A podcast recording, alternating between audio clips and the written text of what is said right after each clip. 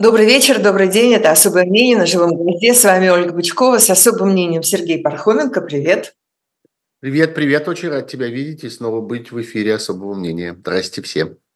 Э, здрасте все, и все, пожалуйста, не забудьте о наших э, всяких местах, куда можно писать разные вопросы и соображения. Это, во-первых, чат в этой трансляции в YouTube, пока она идет, и есть еще у нас, э, у Сергея Пархоменко, вернее, есть э, телеграм-канал Пархом Бюро, туда можно тоже писать разные э, соображения. Начну я с новости, которая, в общем, не то чтобы очень была новая, потому что уже процесс шел, машинка ехала, и, ну, танк, вернее, или я не знаю, что там едет, ржавая кастрюля.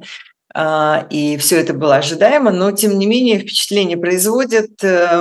Путин подписал закон о конфискации за так называемые преступления против безопасности России. Там и фейки о российской армии, там и что-то такое про безопасность, диверсии э, и все прочее. Это выглядело бы э, достаточно ужасно, но совсем ужасно это выглядит после разъяснений господина Крашенинникова и еще каких-то законодателей которые просто абсолютно сталинскими словами, там вот только врагов народа там не хватает э, в этих текстах. Ну, ненадолго не хватает врагов народа. Мы, несомненно, какую-то такую, или прямо эту формулировку, или какую-то изобретут новую, похожую, по смыслу такую же увидим, потому что, ну, э, действительно, э, этот поезд едет по давно проложенным рельсам, хорошо знакомым и историкам, и политологам. Так развиваются диктаторские режимы. Они э, постепенно начинают э, поедать, так сказать, свое собственное население частями, выделяя в нем разные неугодные ему режиму а группы и постепенно ужесточая для них ситуацию. Понятно, что все это прикрывается какими-то словами. В данном случае как-то российские власти очень налегают на слово «фейк», но в действительности абсолютно понятно, что имеется в виду. Это все, что нам не угодно. Все, что идет против э, государственной э, милитаристской доктрины. Все, что противоречит тому агрессивному пути, на который встала, встала Россия. Всякий, кто попытается этому сопротивляться, оказывается нашим врагом, и к нему постепенно применяются все более и более ожесточенные меры. Вот дошли уже до имущественных конфискаций – Совершенно очевидно, что конечная станция этого поезда – это физическое уничтожение этих людей, э, и тех, кто находится внутри страны, и тех, кто находится вне страны, обязательно диктатуры, если ему удается созреть до вот такого, до такой стадии, которая еще у путинской диктатуры, конечно, впереди, они постепенно приходят и к этому. Они начинают этих людей просто массово уничтожать. Это, э, об этом подробно говорят и историки, и политологи, приводя примеры из европейской истории э, прошлого века и из истории разных диктаторских режимов э, в Азии, в Латинской Америке, в Африке. Все они развиваются более или менее одинаково. Этот конкретный закон, э, совершенно было очевидно, что э, судьба его предопределена в тот момент, когда э, впервые о нем заговорили, было понятно, что он очень быстро и легко пройдет через э, законодательные, э, через законодательную российскую власть и Государственную Думу, и э, Совет Федерации, и что он, в общем, не задержится в Кремле, где он ждет э, подписи президента. Что в нем важно? Мы говорили уже про это, но мне кажется важным это подчеркнуть, что это кассетный закон. Это закон, который можно нашпиговывать по мере необходимости все новыми и новыми мотивами для применения, все новыми и новыми поводами. Сейчас там примерно полтора десятка статей по э, статье Уголовного кодекса, к которым в качестве прицепа может примениться вот э, и такая мера конфискации имущества. Понятно, что все оговорки по поводу того, что это вот не все имущество, а только имущество, которое получено в результате этой конкретной преступной деятельности или предназначено для этой конкретной преступной деятельности в дальнейшем, все это абсолютно, так сказать, пустая болтовня, и российский суд многократно доказал, что он Э, не, не заморачивается, так сказать, поиском каких-то доказательств такого рода. Э, ну вот просто один пример, чтобы вы понимали степень резиновости этого закона и степень его универсальности. Один из мотивов, по которым может применяться этот закон, это статья 284.3 из Российского уголовного кодекса, Она называется «Оказание содействия в исполнении решений международных организаций, в которых Российская Федерация не участвует, или иностранных государственных органов». Уже само название этой статьи, как видите, чрезвычайно неаккуратное. Что такое или иностранных государственных органов? Вообще всех иностранных государственных органов, вообще любых иностранных государственных органов и любых решений можно и так трактовать эту, э, это название э, об оказании содействия. Но если вы вчитываетесь в то, что там внутри, тоже оказывается, что составлено это чрезвычайно размыто и неаккуратно. Ну, в других условиях мы бы сказали, что это какой-то брак законодательной работы, что это какая-то ошибка, что так нельзя, Нет, наоборот, вот надо наоборот. точнее. А, прости? Это не брак, это наоборот. Да-да-да. А теперь выясняется, что, конечно, это, это не хорошо сделанная брак, работа. Очевидно, да. что это намеренная вещь, потому что вот что мы читаем. Что, собственно, является преступлением с точки зрения этой, э, авторов этой статьи? Оказание содействия в исполнении решений международных организаций которых Российская Федерация не участвует, запятая. Или иностранных государственных органов об уголовном преследовании должностных лиц органов э, публичной власти Российской Федерации и так далее.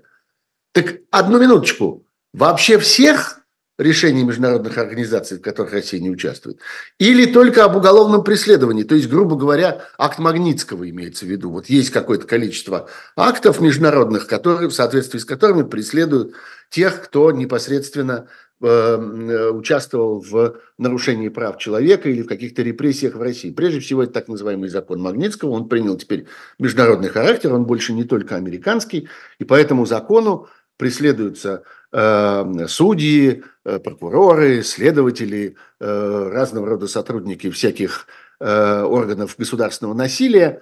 Э, так что же в точности имеется в виду? Фраза составлена таким образом, что ее абсолютно невозможно трактовать однозначно.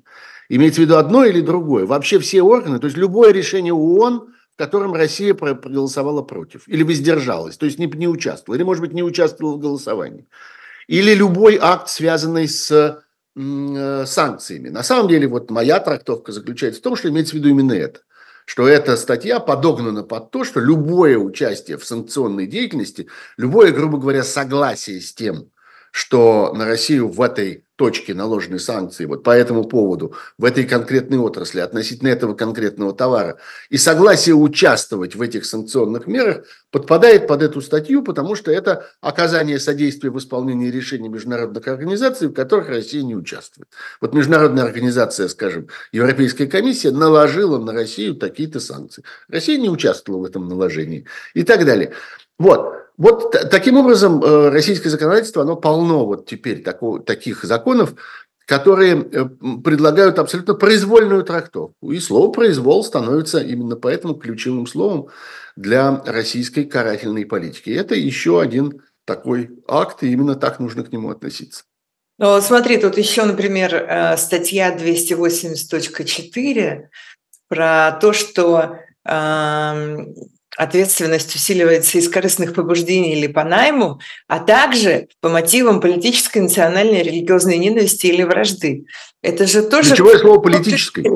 Э, мы же видели, да, да, конечно, мы же видели, как вот и эта вражда, и эта ненависть э, присобачивается к чему угодно, буквально. Ну, любая оппозиционная деятельность. Что-либо доказывать. Конечно, любая оппозиционная деятельность может быть объявлена мотивом политической ненависти. Да? Да, я политический, да, во мне есть много политической ненависти к людям, которые развязали войну. Я их политически ненавижу по, по, поводу, по поводу ровно их политической позиции. Они, на мой взгляд, ввергли э, мою родину в трагические обстоятельства. Можно объявить это мотивом политической ненависти? Ну, наверное, можно. Я бы не употреблял слово ненависть, э, я бы сказал скорее отвращение. Ну, они предпочитают такое слово. Любое политическое противостояние, таким образом, можно объявить вот этой политической ненавистью, таким образом поводом для преследований, поводом для тюремных заключений, а также и конфискации имущества, которое, как мы с вами понимаем, чем э, хороша для, так сказать, автора репрессий конфискация имущества? Она затрагивает семью в целом. Она, так сказать, э, э, направлена на потомков до седьмого колена, что называется, ровно как, как в Библии, знаешь когда речь идет, несомненно, не только о самом том человеке, на который направлен гнев государства, но и всех, кто к нему близок, всех, кто ему дорог, всех, с кем он связан. Потому что если речь идет там о конфискации жилья, например, то без этого жилья остается вся его семья. Там вопрос технический, каким образом это оформить, их там выписать из этой квартиры и так далее. Понятно, что власть не остановится перед этими небольшими, так сказать, административными сложностями. Все это будет легко, легко решено. Вот так, собственно, это и происходит. Так, так происходит это озверение тоталитарного режима. Я потрясена новым приговором Борису Кагарлицкому, если честно. Вот я как узнала, я просто не могу в себя прийти вот по сию минуту. Ну, я не, не потрясен. Хотя понятно, что это очень жестокая мера, очень нелепая, имея в виду, что этот человек известный, авторитетный, человек о котором специалисты, ну, я не небольшой специалист в политической философии, но я слушаю моих коллег, которые понимают в этом лучше и говорят о том, что это действительно серьезный историк, серьезный, так сказать, мыслитель, человек, который производит серьезные идеи, которые пользуются, во всяком случае, большим интересом во всем мире. Опять-таки, левая идеология мне самому достаточно чужда. Я не, не, не, не небольшой поклонник этих идеалов, но я понимаю, что таких людей в мире, э, в мире достаточно много. И, по всей видимости, Борис Кагарлицкий – это, собственно, человек, для которого это не какое-то формальное прикрытие, как, например, для деятелей официальной российской компартии, которым абсолютно Э, абсолютно безразличны. Вообще, какие бы то ни было идеи, они заняты только своим э, как-то удержанием возле властной кормушки, и больше ничего их не интересует. Но здесь речь действительно идет о э, серьезном, так сказать, производителе политических, политических идей. Э, мне кажется, что в этом э, приговоре есть, э, что он является частью некоторой большой логики, некоторого большого процесса, который происходит э, сегодня в России. Э, я бы сказал, что этот процесс представляет собой тотальное избавление от каких бы то ни было обязательств прошлого. Э, наступили в России совершенно новые времена. Объявлены в России совершенно новые порядки. В России, путинской России, сегодня совершенно другие задачи и совершенно э, другие э, обстоятельства, собственно, определяют ее будущее, ее вообще саму возможность ее существования. Поэтому происходит тотальное такое выскребание, вычищение всего, что осталось от прошлого. И в этом смысле я бы объединил здесь в одну, так сказать, новость, в одну тему и этот приговор к Кагарлицкому, который в какой-то мере является тоже наследием каких-то бывших отношений. Вот в прошлой России, больше не существующей, погибшей в тот день, когда началась война, в прошлой России существовали левые деятели, существовали какие-то философы, которые вели какую-то серьезную, серьезную мыслительную работу и предлагали, так сказать, какие-то совсем другие э, пути для развития государства и предлагали совсем другую идеологию, не, не схожую с той, которая происходит из Кремля. Э, больше не будет этого. Это больше нам не нужно, мы больше в этом не участвуем. Ну, понятно, кстати, что технически, тут э, совершенно правы, по-моему, те, кто объясняют вот этот странный, э, так сказать, фортель, что Кагарлицкому сначала назначили всего-навсего штраф, впрочем, огромный штраф, и он заплатил этот штраф, а потом э, только тюремный срок, что это было связано с тем, что, собственно, его пытались скорее э, вытолкнуть э, из э, страны. Это обычная в последнее время тактика российских властей. Ну да, действительно, похоже, что ровно так это происходит. Убирайтесь. Убирайтесь и останетесь живы. Если человек не согласен с этим, а в данном случае Кагарлицкий был с этим не согласен, он один из тех, кто считает, что политику и там, философу, мыслителю следует оставаться внутри той страны, той среды политической, для которой он работает, то значит вот поступим с вами по-другому. Но я бы объединил это с другими, казалось бы, гораздо более легкомысленными случаями и какими-то гораздо более э, нелепыми, иногда,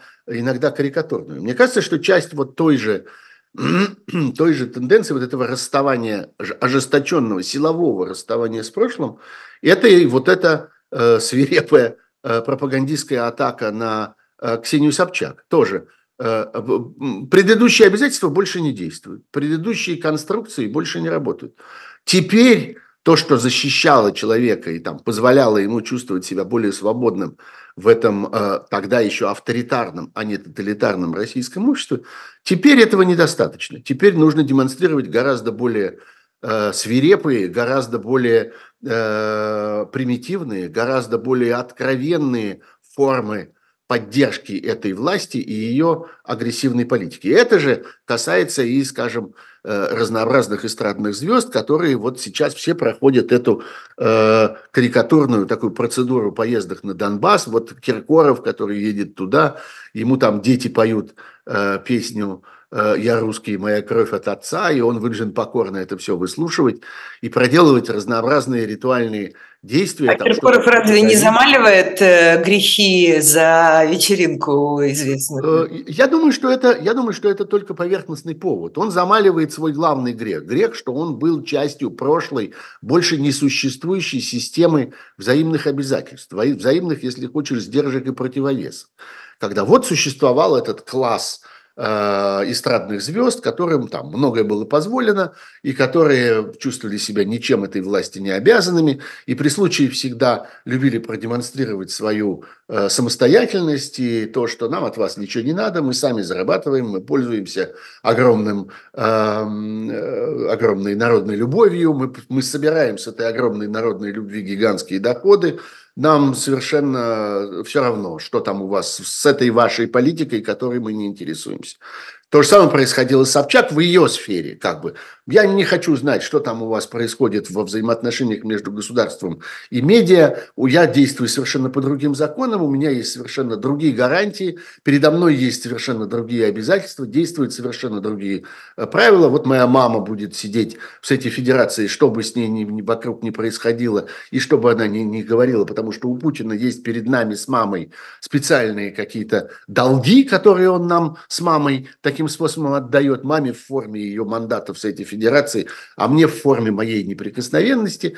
Вот. И вот так ровно это э, существовало. Э, сегодня они расплачиваются именно за это, за то, что какой, на протяжении какого-то длинного времени они были вне общих правил, вне этих общих э, обязательств, которые есть у всех, а у них не было. Сейчас их загоняют силой, пинками в эти э, общие лекала, в эти общие, э, общие рамки. И нужно предпринимать какие-то, ну, действительно экстраординарные усилия, э, ну, например, такие, которые предпринимает там Соловьев, который быстро-быстро переоделся в военную форму и стал делать вид, что он военный корреспондент, стал ездить по воскресеньям куда-то там на, на Донбасс, более или менее в сторону фронта, я бы сказал, для того, чтобы показать, что нет-нет, вопрос не в том, что я вот тот прежний Соловьев, который был всегда, и который был вот, занимал вот такое место в этой системе. Нет-нет, я новый Соловьев на новом месте, в новой системе. Или, скажем, о Никите Михалкове можно это сказать,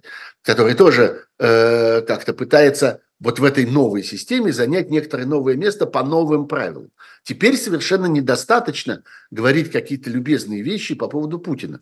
Теперь нужно грызть зубами, теперь нужно демонстрировать свою готовность убивать людей, теперь нужно демонстрировать свою готовность уничтожать города и деревни. Теперь нужно быть действительно кровавым преступником, если ты хочешь остаться в, э, в команде, так сказать, остаться на этом корабле, а не получить э, какие-то сначала предупреждения, а потом, э, а потом и кары. Вот такие как проходят э, сегодня те, кто вчера хотел демонстрировать свою самостоятельность и свою независимость от э, этой власти. Все эти вечеринки и все эти э, какие-то конкретные претензии не то спел, не то сказал, не так выглядел, не туда съездил, не там дал концерт и всякое такое. Это маленькие поводы от одной общей большой истории. И в эту историю входит и уничтожение взаимоотношений, взаимных обязательств с оппозиционным философом Борисом Кагарлицким и уничтожение взаимоотношений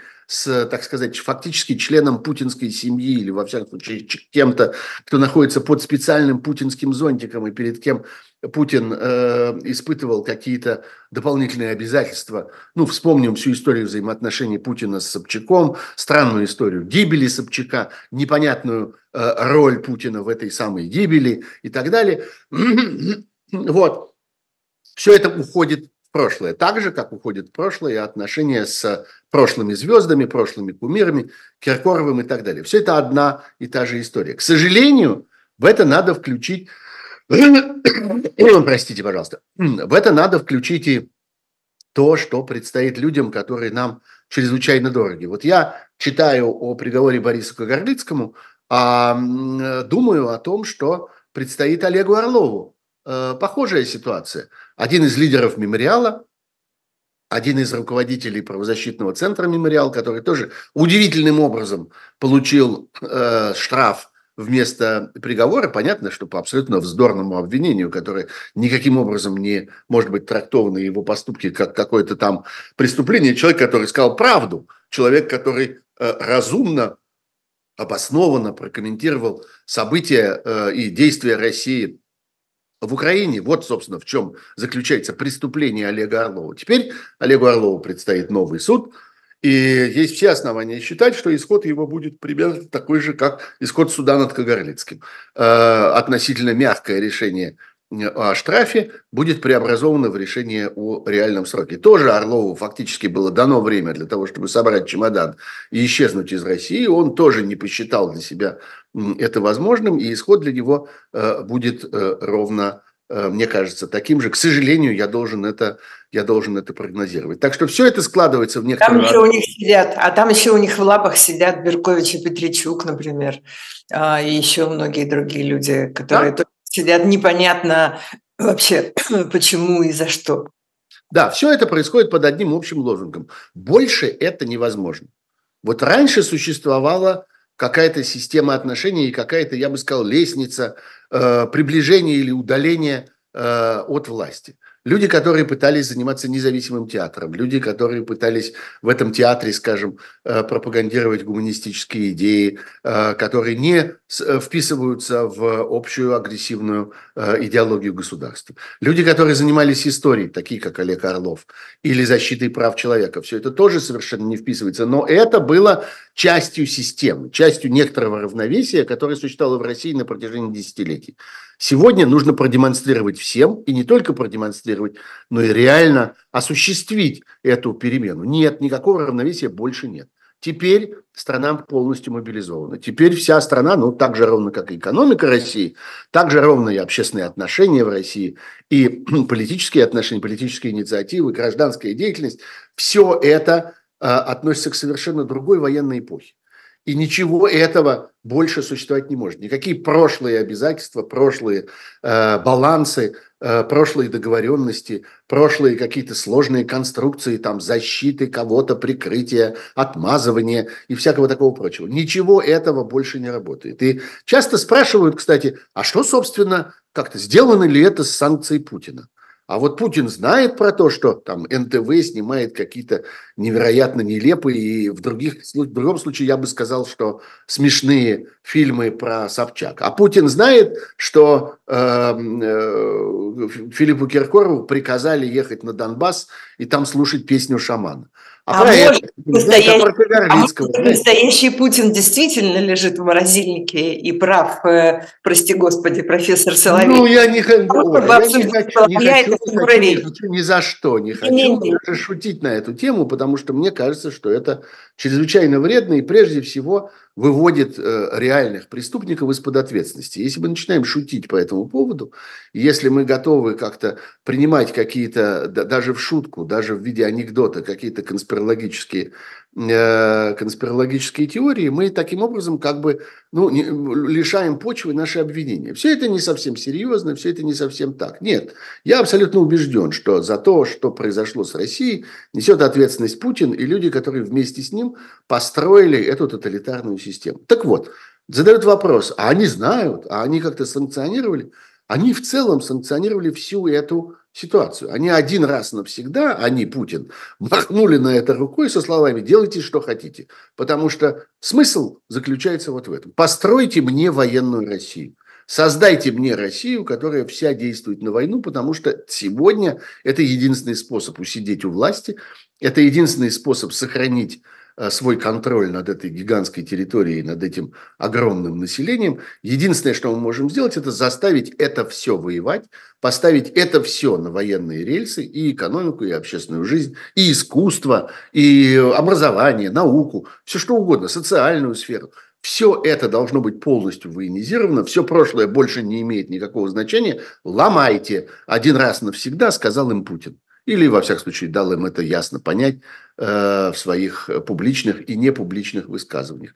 Вот, собственно, это то, что мы сейчас наблюдаем. А на поверхности отдельные имена – отдельные судебные процессы, отдельные конфликты, отдельные казусы, некоторые из которых нас очень удивляют, но в действительности очень хорошо вписываются вот в эту схему тотальной смены правил игры, тотальной смены обстоятельств, которую мы наблюдаем в связи с тем, что Россия теперь стала навсегда, путинская Россия стала воюющим государством, столько, сколько, существ... сколько она остается путинской.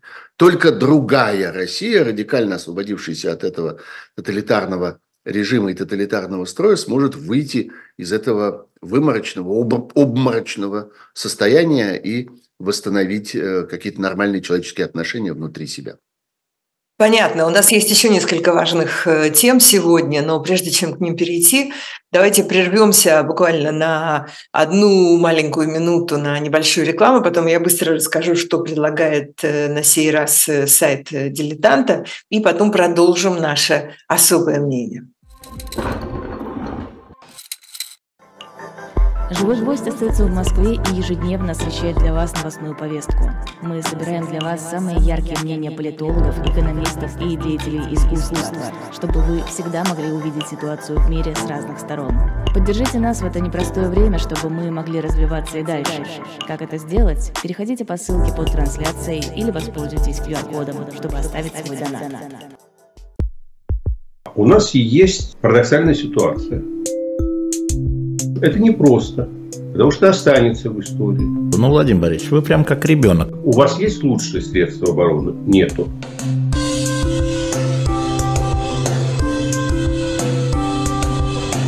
Мы же не живем в России просто так.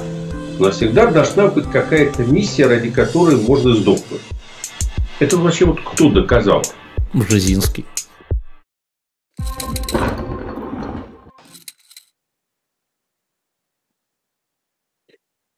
И, и новое предложение сайта «Дилетант», онлайн, онлайн книжного магазина, теперь это продолжение знаменитой серии, теперь уже знаменитой и очень прекрасно сделанной и увлекательной «Спасти княжну Тараканову». Что, если бы действительно удалось спасти княжну Тараканову кому-нибудь? Смотрите в книжке, как это могло произойти, если бы она выжила и даже заняла российский трон. Э, княжна Тараканова, которая выдавала себя за незаконно рожденную дочь императрицы Елизаветы Петровны, э, в 1774 году заявила о своих притязаниях на, российских, на российский престол.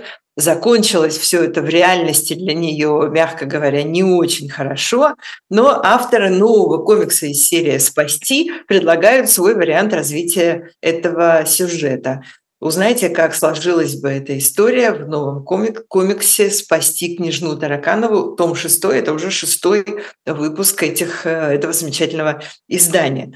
А, и а, еще одна вещь, которую просит не забыть э, журнал «Дилетант».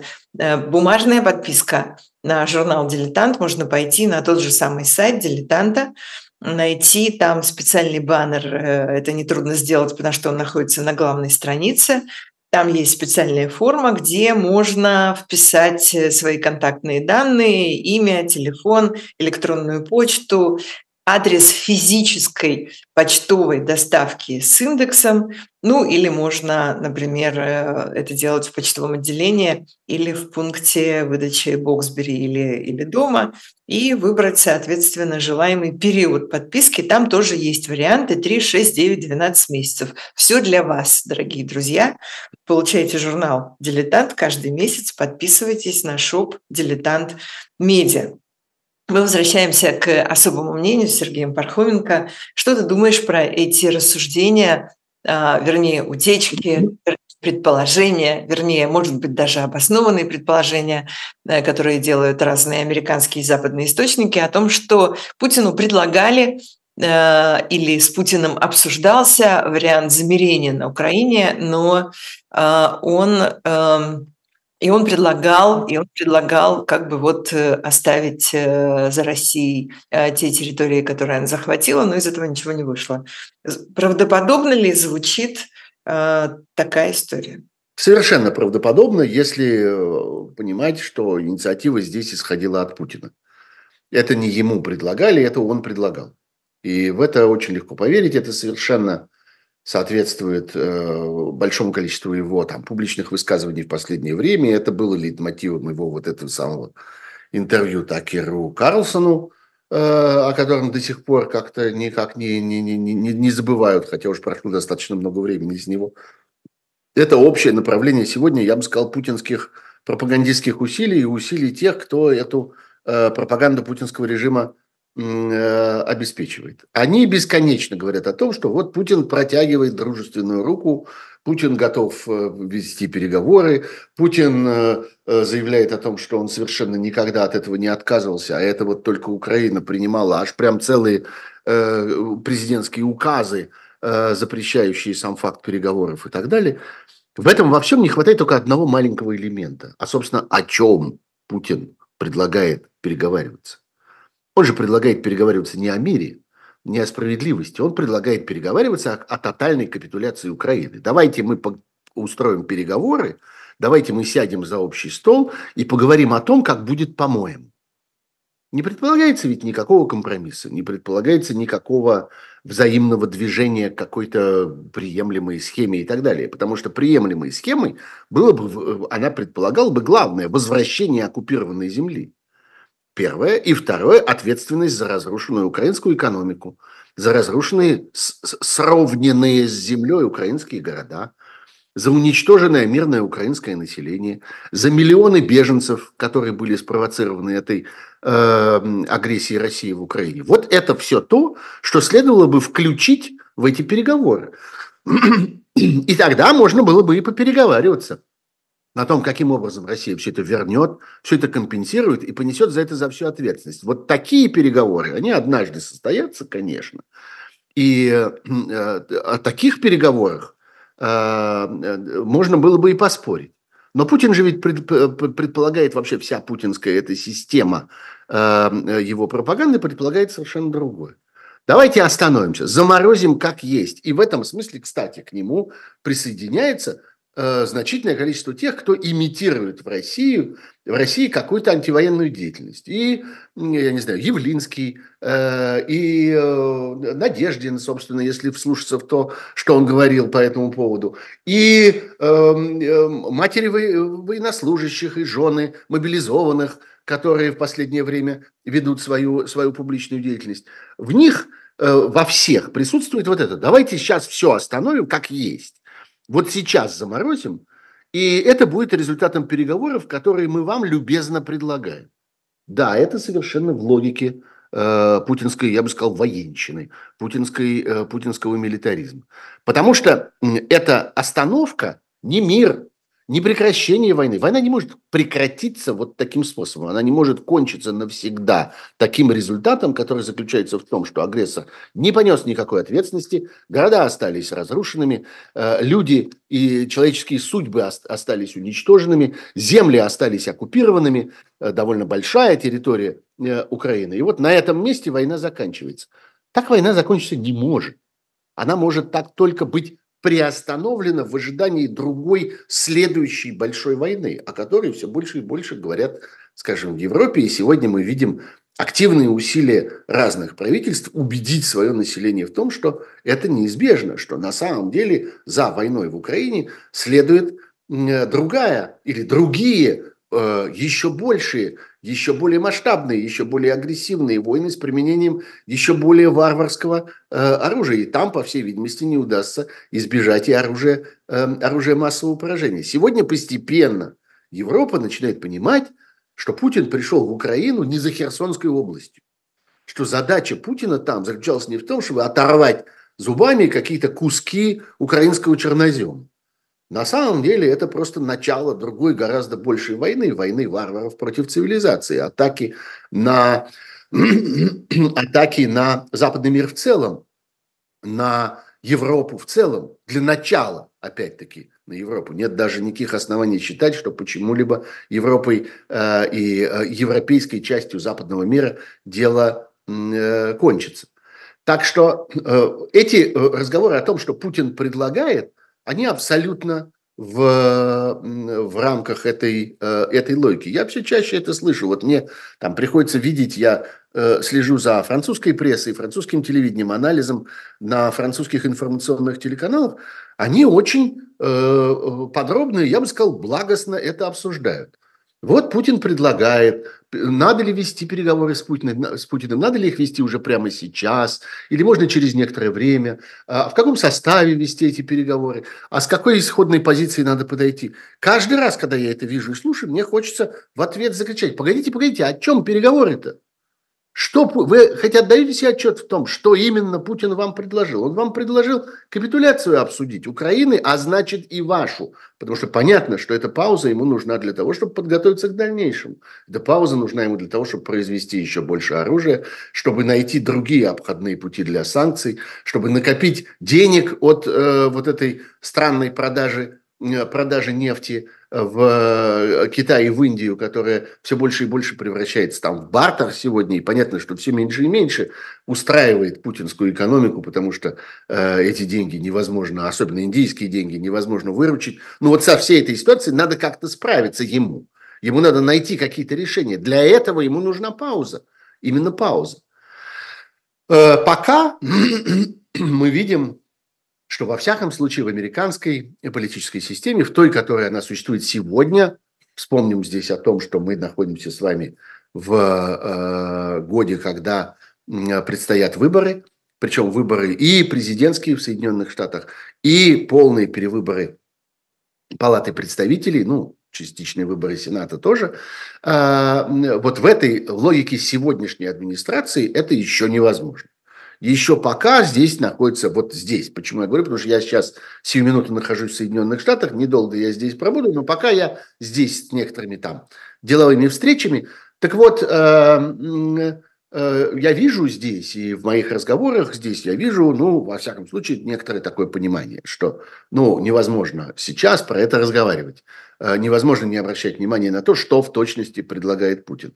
Но что будет завтра, тогда, когда вполне вероятно администрация поменяется, изменится баланс в Конгрессе еще больше, э, мы не знаем. И есть, конечно, риск того, что вот эти путинские, так сказать, поползновения в какой-то момент начнут пользоваться большим успехом. Это ну смотри, вот после, сразу после этого интервью Карлсону последовало цел, последовал целый ряд заявлений от генсека НАТО до министров обороны э, европейских стран разных про то, что э, впереди длительные, длительные военные действия, а может быть будет новая война через 5-6 лет, и в любом случае Западу нужно вооружаться, и нельзя недооценивать Россию как опасность. И в то же самое время Э, американский Сенат одобряет вот этот вот проект, о котором говорилось много и вокруг которого было много разных э, соображений, э, помощи сразу Украине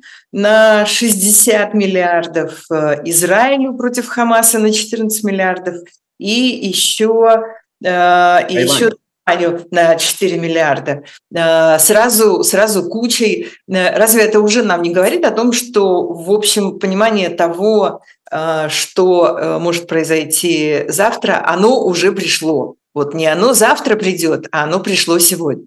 Это результат некоторого э, комплекса, я бы сказал, разных политических дискуссий и противостояний в Соединенных Штатах. Вот этот законопроект действительно очень важный, э, действительно принятый достаточно неожиданно, особенно неожиданный, так сказать, счет голосов, который произошел. Как-то трудно было поверить, что Э, он будет принят в Сенате так уверенно, 70 голосов за, это означает, что значительное, существенное количество, по-моему, 22, что ли, э, республиканских сенатора э, проголосовали за него. Он обеспечен не только большинством, в, большинством демократов. Я, кстати, напомню, что композиция американского конгресса сегодня такова, что в Сенате есть очень небольшое преимущество демократов, а в Палате представителей, как в Нижней Палате, Э, довольно существенное преимущество республиканцев. Вот этот, так сказать, э, разнобой обеспечивает большое количество всяких политических конфликтов. Так вот, этот законопроект совсем не первый на эту тему, там пробовали разные конфигурации, и э, туда то включали, то исключали из него еще ключевой для американской политики вопрос об э, незаконной иммиграции в Соединенные Штаты, о защите южных границ, то есть, собственно, границы с Мексикой, через которую в Соединенные Штаты следует э, большое количество нелегальных иммигрантов. Вот этот конкретный законопроект как раз отключил эту историю про, э, про э, защиту американских границ от общего пакета. В этом его, в этом его особенность. Последовала очень упорная э, многочасовая Э, бесконечная дискуссия, в результате там принимали его глубоко, на рассвете даже, я бы сказал, не глубокой ночью, а после фактически целой ночи э, продолжающихся в э, Сенате разговоров.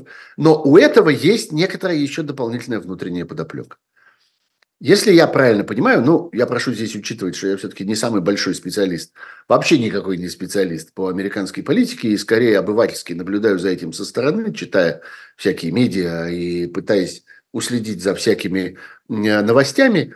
Здесь, э, в Соединенных Штатах сложилась ситуация, когда человек, который еще не президент, более того, даже еще формально не э, официальный кандидат от республиканской партии Дональд Трамп, интенсивно пытается рулить тем, что происходит в Конгрессе, используя свое влияние на э, конкретных э, сенаторов и конгрессменов, используя то, что э, в случае выборов каждому из них, если речь идет о республиканцах, нужно будет продемонстрировать какие-то взаимоотношения с Трампом, хорошие отношения или очень хорошие, или совершенно ближайшие, теснейшие отношения, э, потому что это важно, это приносит дополнительные голоса. Трамп – популярен среди там, определенной части республиканских избирателей, и у него есть очень сплоченный, сплоченная группа поклонников, которая, конечно, пригодится на любых выборах любому республиканскому кандидату, куда бы он ни избирался, хоть в Сенат, хоть в Палату представителей, все про это думают.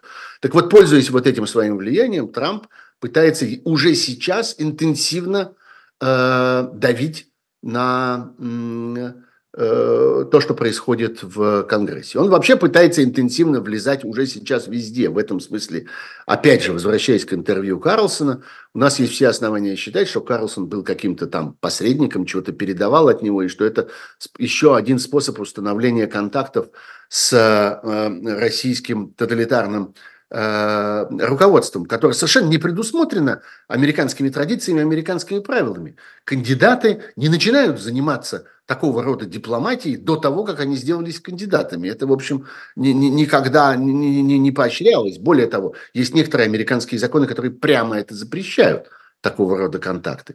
Э, ну, некоторые виды, я бы сказал, из этих контактов и некоторые э, формы э, вмешательства в деятельность государственных органов. Это бывает, что и прямо запрещено.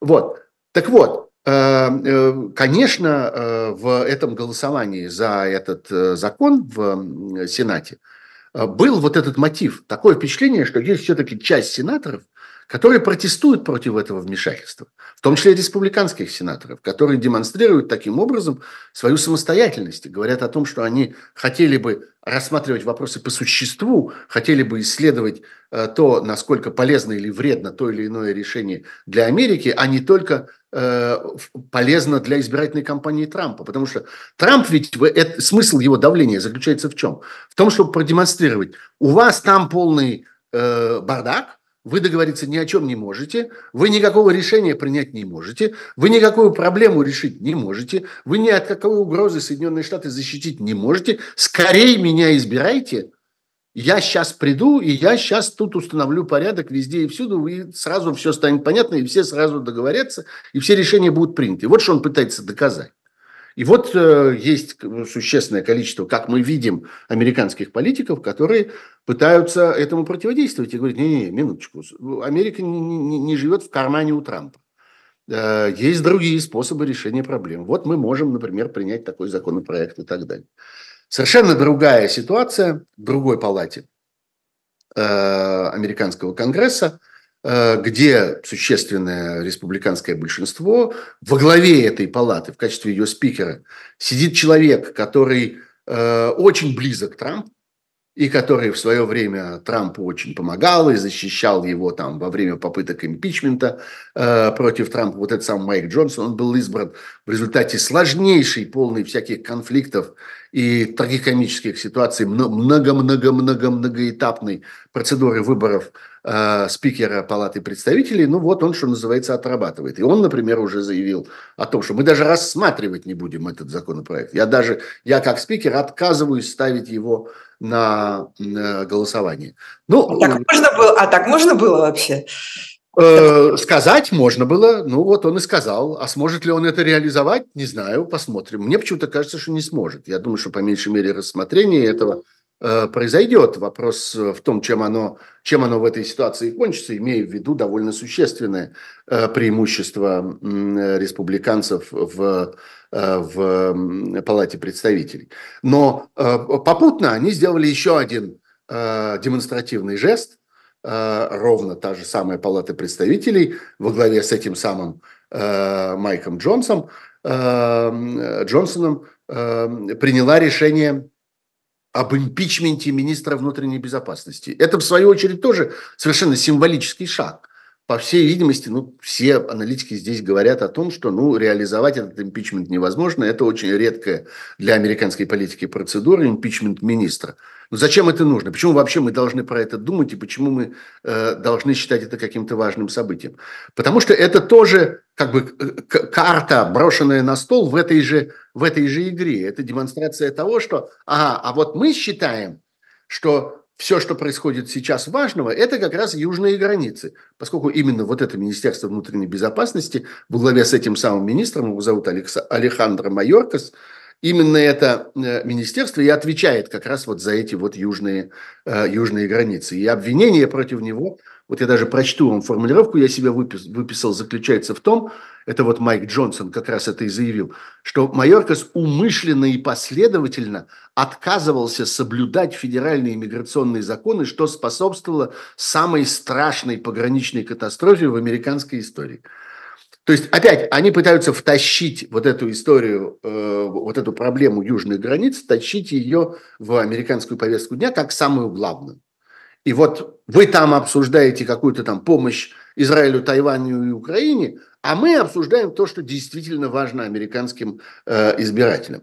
Э, вот просто в таких формах происходит эта борьба. Это, в общем, опять косвенная демонстрация того, что сегодняшняя система власти в Соединенных Штатах, она пришла к внутреннему кризису, э, она с трудом принимает решение этой системы власти, и, следовательно, она ждет какого-то нового этапа, новой эпохи, нового человека, который сейчас придет и наведет здесь порядок. Вот что они пытаются этим доказать. Так что это все складывается в некоторую такую общую картину, как я понимаю, и находясь в Соединенных Штатах, очень трудно этого не видеть, и очень трудно не как бы не участвовать в этих обсуждениях, это потому что очень лезет, я бы сказал, из любого разговора сегодня. И, ну вот, скажем, мои контакты, мне пришлось здесь э, э, разговаривать и с э, некоторыми там политиками, и в том числе в Конгрессе побывать и поговорить там с некоторыми людьми. Я вижу, как трудно разговаривать с ними о чем угодно другом, кроме этого. Э, насколько они сконцентрированы вот на всем этом комплексе э, проблем, который втаскивает в себя, как водоворот, все. Туда же внесена и украинская повестка, и я спрашиваю их, а вы вообще понимаете, насколько это важно? Вы понимаете, что такое эта война России с Украиной? Э, каковы ее последствия? Зачем Путин это начал? Каковы его дальнейшие планы? Каким образом эта война может отразиться на ситуации в Европе в целом, в западном мире в целом, вообще в мире – в мире в целом. Да, да, понимаем, понимаем, но они настолько погружены вот в это э, предстоящее противостояние и, собственно, уже случившееся противостояние. И вот в эту парадоксальную ситуацию, когда кандидат, который еще даже не кандидат, и президент, который отнюдь еще не президент, еще очень многое может случиться, хотя да, шансы Трампа очень велики. И мы видим, что ему удалось скомпоновать вокруг себя очень плотную Э, систему поддержки, несмотря на то, что на нем висит невероятное количество, совершенно невиданное, беспрецедентное количество всякой дряни, огромное количество банкротств, обвинений в разных самых видах финансовых нарушений, банковских нарушений, и налоговых нарушений. И э, э, вся история с штурмом Капитолия и с его ролью в этом, в этом шторме, который по существу признается мятежом сегодня, и колоссальное количество лжи, которую он и его сторонники произвели после предыдущих выборов, когда они объявили эти выборы фальсифицированными, в то время как они не были фальсифицированы, что твердо установлено уже самыми разными судебными инстанциями. Вся эта дрянь виснет, так сказать, на вороту у, у Трампа, и тем не менее он вот волочит за собой вот эту огромную кучу всех этих обвинений, э, этих незаконченных судов, э, этих э, ну, я уже не говорю о каких-то там его личных делах, а там огромном количестве женщин, которые обвиняют его в агрессии а, или обвиняют его в э, оскорблении, в, в сексуальном насилии. Все, все это тоже считается, вот все эти дела считаются какими-то десятками. Это какая-то невиданная история. По идее, любая из них, любая, любой из этих э, фактов должен был бы убить этого кандидата как кандидата именно. Но... Любого другого убил бы просто наповал. Конечно. 10... Но Трамп умудрился, умудрился собрать вокруг себя, пользуясь страхами людей, э, пользуясь проблемами э, американской экономики, пользуясь э, э часто э, усталостью э, людей э, от э, всяких внутренних э, внутренних американских социальных проблем, вот все, все бесконечного противостояния на расовой почве, на этнической почве, э, попыток внедрить разнообразные, так сказать, новые правила э, этики в разных обстоятельствах. Ну, многие устали от этого, и им хочется той прежней Америки, и они понимают лозунг Трампа «Сделаем Америку великой опять», понимают очень специфически. То есть без вот этих всех попыток установить какие-то новые порядки, от которых мы так устали.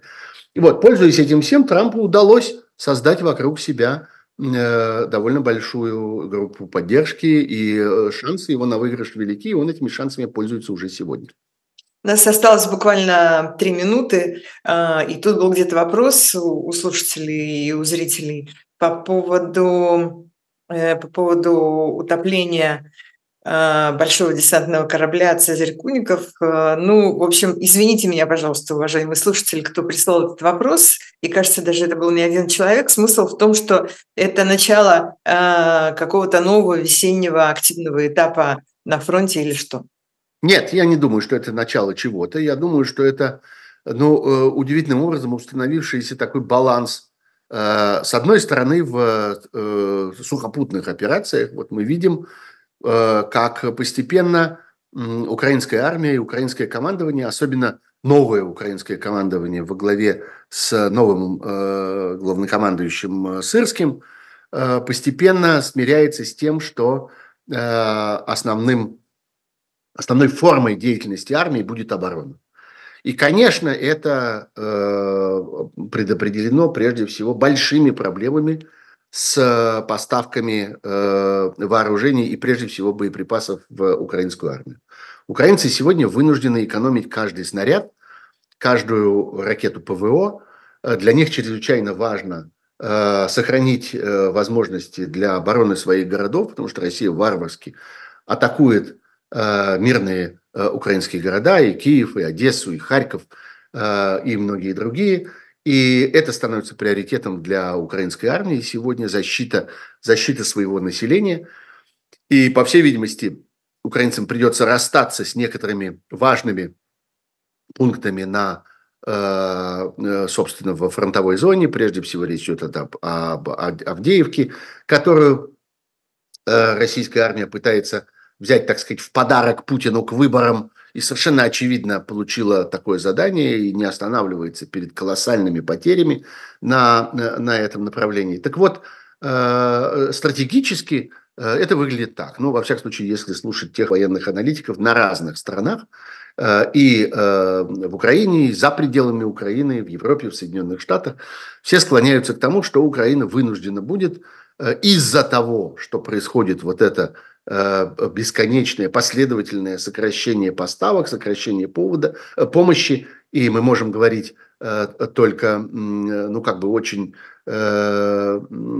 позитивно о том, что происходило в начале сейчас ничего такого не происходит. Такого, что происходило в течение первого года войны, конечно, поддержка очень упала.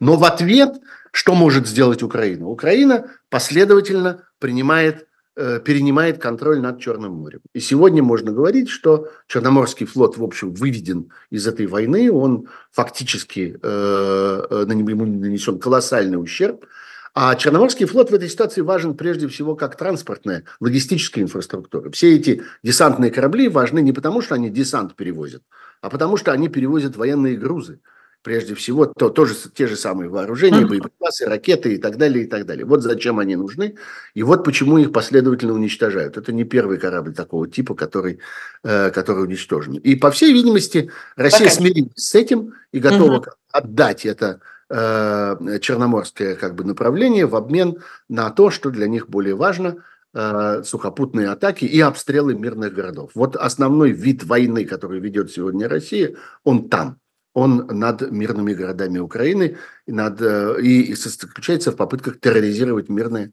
украинское население, что э, Россия с большим удовольствием и цинизмом сегодня проделывает каждый день. Все, спасибо тебе. Это было особое мнение на живом гвозде. До встречи через неделю. Спасибо всем, кто нам сюда писал. Счастливо. Пока.